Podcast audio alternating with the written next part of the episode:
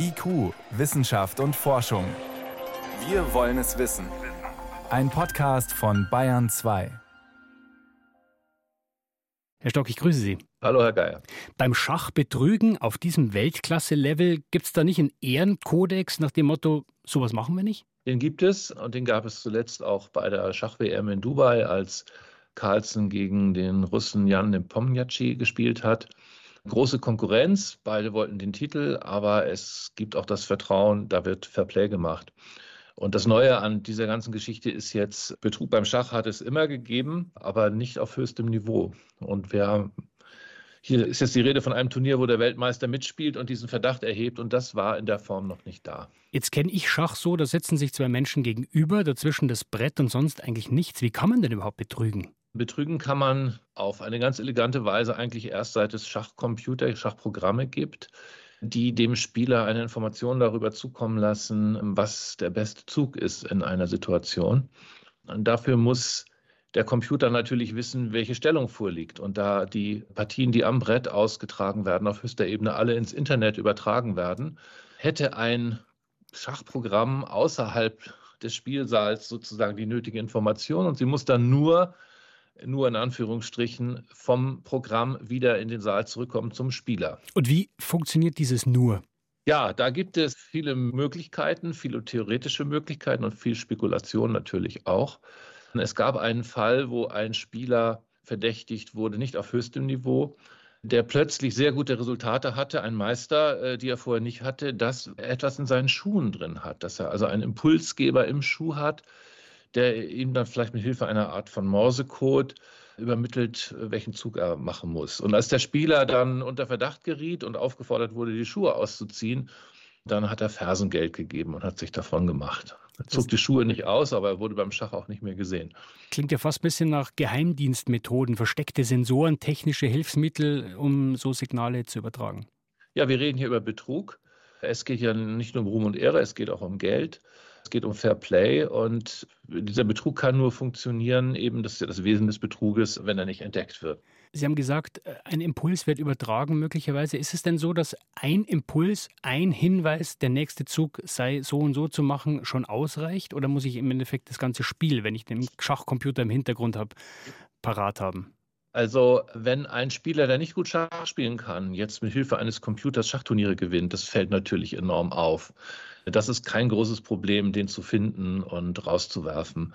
Sehr viel schwieriger wird es, wenn ich einen sehr guten Spieler habe, der betrügt. Weil dieser sehr gute Spieler braucht während einer Partie gar nicht die Züge durchgesagt bekommen. Es würde reichen, wenn er vielleicht an zwei, drei Stellen in der Partie einfach nur einen Hinweis bekommt, hier an dieser Stelle geht was. Da musst du besonders gut hingucken.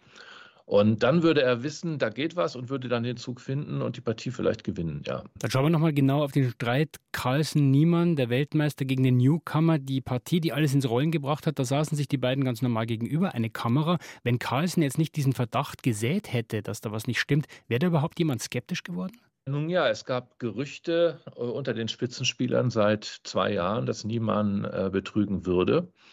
Und äh, Carlsen hat halt, ja, wie will man es einschätzen, den Mut gehabt, sozusagen dies in einer vielleicht ja auch fragwürdigen Weise öffentlich zu machen. Er hat einfach nur einen Hinweis ähm, gegeben, er hat es nicht ausgesprochen. Er hat es nicht ausgesprochen, er, hat er ist zurückgetreten vom Turnier. Es ist eines der angesehensten und wichtigsten Turniere der Schachwelt, der Sinquefield Cup in St. Louis.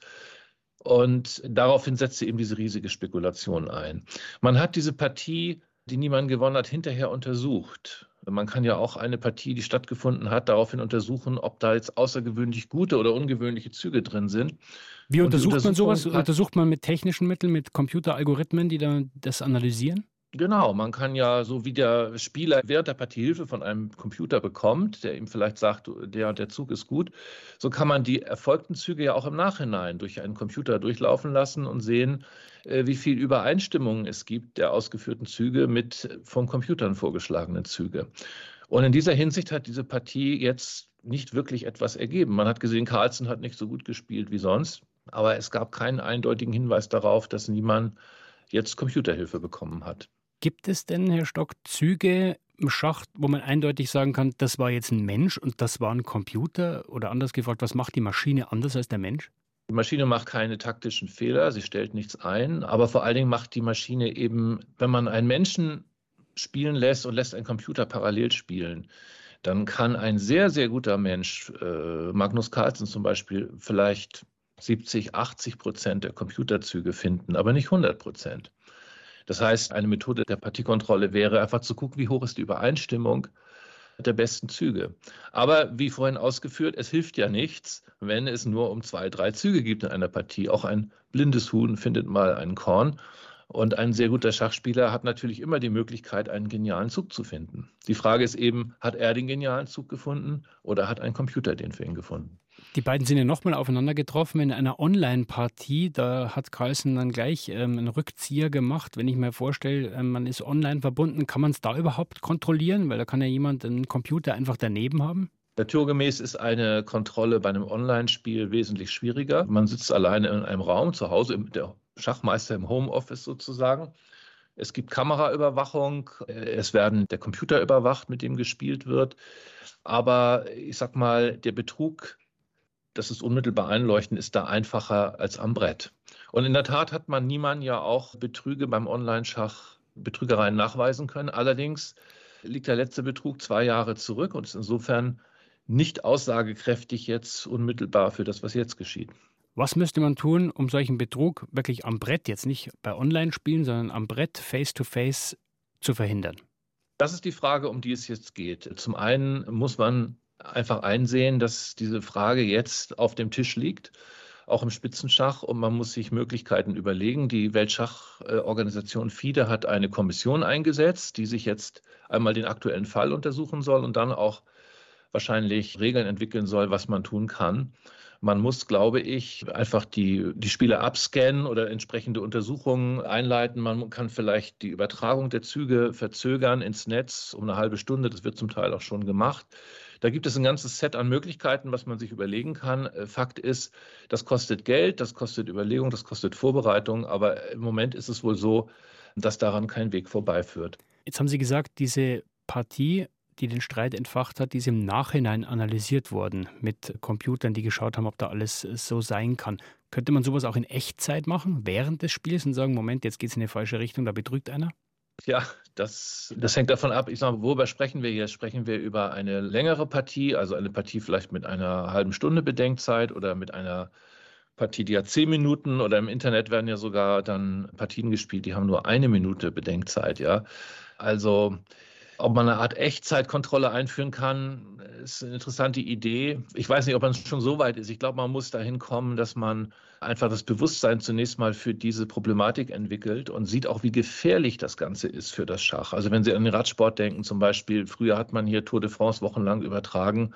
Es ist alles vorbei. Warum? Wegen der ganzen Dopinggeschichte. Und das, äh, die Befürchtung, die jetzt da ist, wenn wir das irgendwie nicht äh, ausgemerzt kriegen und kein Bewusstsein dafür schaffen, dass das einfach nicht geht, dann ist der Schachsport in der ernsten Gefahr.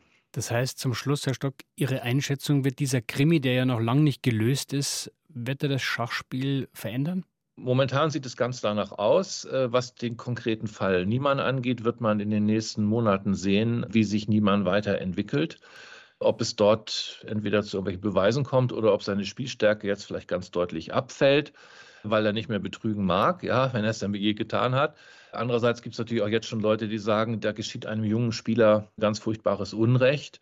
Auch diese Haltung kann man verstehen. Es gibt auch Leute, die den Weltmeister kritisieren, der ja recht freihändig diese Sache öffentlich gemacht hat. Also man wird im nächsten halben Jahr sehen, glaube ich, wohin die Sache sich entwickelt. Der Betrugsverdacht gegen einen 19-Jährigen, der den Schachweltmeister geschlagen hat und bei dem möglicherweise nicht immer alles mit rechten Dingen zugegangen ist.